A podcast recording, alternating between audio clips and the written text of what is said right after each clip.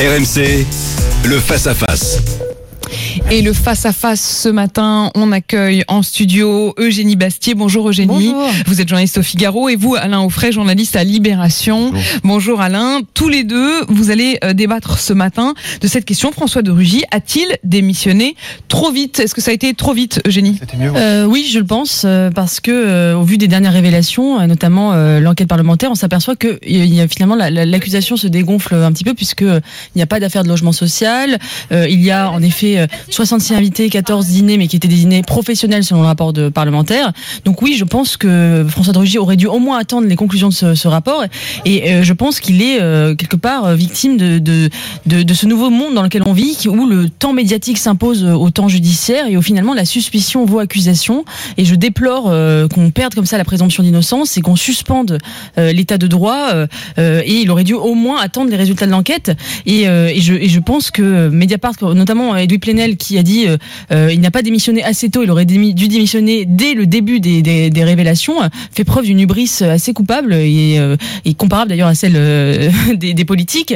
Et il, s'arroge un pouvoir qui n'est pas le, le- qui n'est pas son rôle. Péché d'orgueil des, journalistes. Est-ce que est-ce qu'il a démissionné trop tôt, François de Rugy, euh, Alain Offray Je je pense pas qu'il pouvait faire autrement, c'est ça le problème. Donc je, je, je, je peux dire euh, comme Eugénie, euh, peut-être qu'il aurait il aurait dû attendre les résultats d'enquête, mais la vérité c'est qu'il pouvait pas faire autrement à cause d'un système qui qui qui est en place qu'on peut regretter, mais c'est comme ça. C'est-à-dire Le que résiste. on a bien vu le, le, le dernier déplacement qu'il a fait, enfin le premier déplacement qu'il a fait après les révélations de Mediapart, euh, on, on agitait des homards gonflables sous son nez et il voyait bien que euh, euh, ça ne cesserait jamais y compris d'ailleurs, moi je pense, après les résultats de l'enquête. C'est-à-dire que le, le paradoxe, c'est peut-être cruel, c'est tout ce qu'on veut, mais c'est que, en étant retiré, euh, les résultats maintenant qui nous apparaissent des enquêtes, après on va naturellement les discuter, mais euh, lui donne une plus grande liberté pour se défendre. Il est, il est, il est beaucoup plus à l'aise. il est, se il est pas le type qui s'accroche, il est celui qui se défend. sera- Est-ce qu'il sera, euh, est-ce qu'il pourrait revenir? Est-ce que, euh, est-ce que ça peut marcher dans l'autre sens, Alain? À revenir, non, je vois vraiment pas comment comment il pourrait revenir. Même si on se rend compte qu'en réalité, euh, aux yeux en tout cas de la légalité, il n'aurait pas commis de faute. Je pense pas qu'il en aura envie, très franchement. Je, je crois que, je crois que voilà, il a- l'histoire est passée. Ben, ce dont il a très envie, euh, on verra s'il y arrive, c'est de démontrer qu'il a été victime d'un- acharnement assez disproportionné. Mais, euh, enfin, le- la perspective d'un retour euh, une fois établie une innocence, euh, ça va être difficile. D'autant que il faut s'attendre, peut-être qu'on en aura le temps d'en parler un petit peu. Il faut s'attendre à ce que le gouvernement prenne quand même des initiatives de d'aller encore un peu plus loin dans la réduction du train de vie, en Oui, tout cas mais- le contrôle du train de vie, ce qui est pas, ce que là pour le coup je trouve pas pas anormal du tout. Euh, et donc euh, d'une certaine Comment manière, les règles soient claires, Alain? Ouais. Alors euh, on progresse. Hein.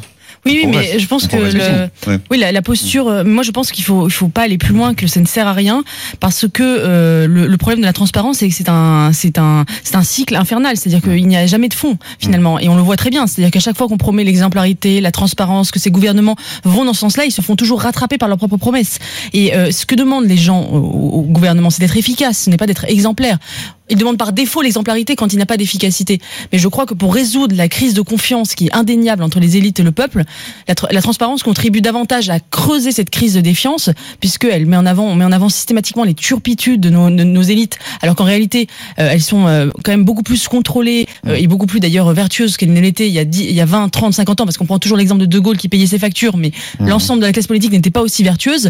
Euh, et on- en fait, on creuse le déficit démocratique. Et la, la- Est-ce la- que, est-ce que ça veut dire, Eugénie, que, que, que si euh, le gouvernement avait des résultats euh, plus Je pense. probants, Regardez, euh, si vous prenez, euh, on serait Ah, moins exigeant Si on prenait, vous prenez Trump et Salvini par exemple, ils ont des codes de popularité à faire euh, à faire jalouser euh, Macron et, et, et, et com- et compagnie, mais mais ils ne sont pas du tout exemplaires dans leur vie privée. Ils ont des tas d'affaires, euh, que ce soit de mœurs ou euh, d'argent, euh, mais ils font leur- ils font ce qu'ils ont promis, leur, leur programme politique, et ils ont une certaine popularité. On peut ne pas être d'accord évidemment avec leur programme, mais mais mais faut forcer de constater qu'ils font euh, les promesses pour lesquelles ils ont été élus, et c'est ça que demandent les peuples. Ce n'est pas Ouais. une espèce de qui du coup est moins regardant euh, sur les affaires. Voilà, exactement.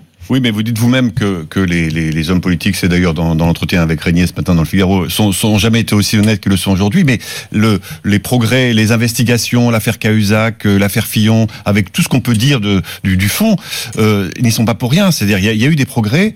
Euh, du fait justement de cette demande de transparence. Donc moi je trouve que euh, Oui, on peut, on peut, on peut. Là, là pour le coup, on peut vraiment euh, progresser là-dessus. On peut même, vous savez, il y a une époque où, et moi je trouve qu'on pourrait continuer de s'interroger là-dessus. Est-ce qu'il est normal que euh, le gouvernement de la France soit logé dans des palais aristocratiques du XVIIIe siècle?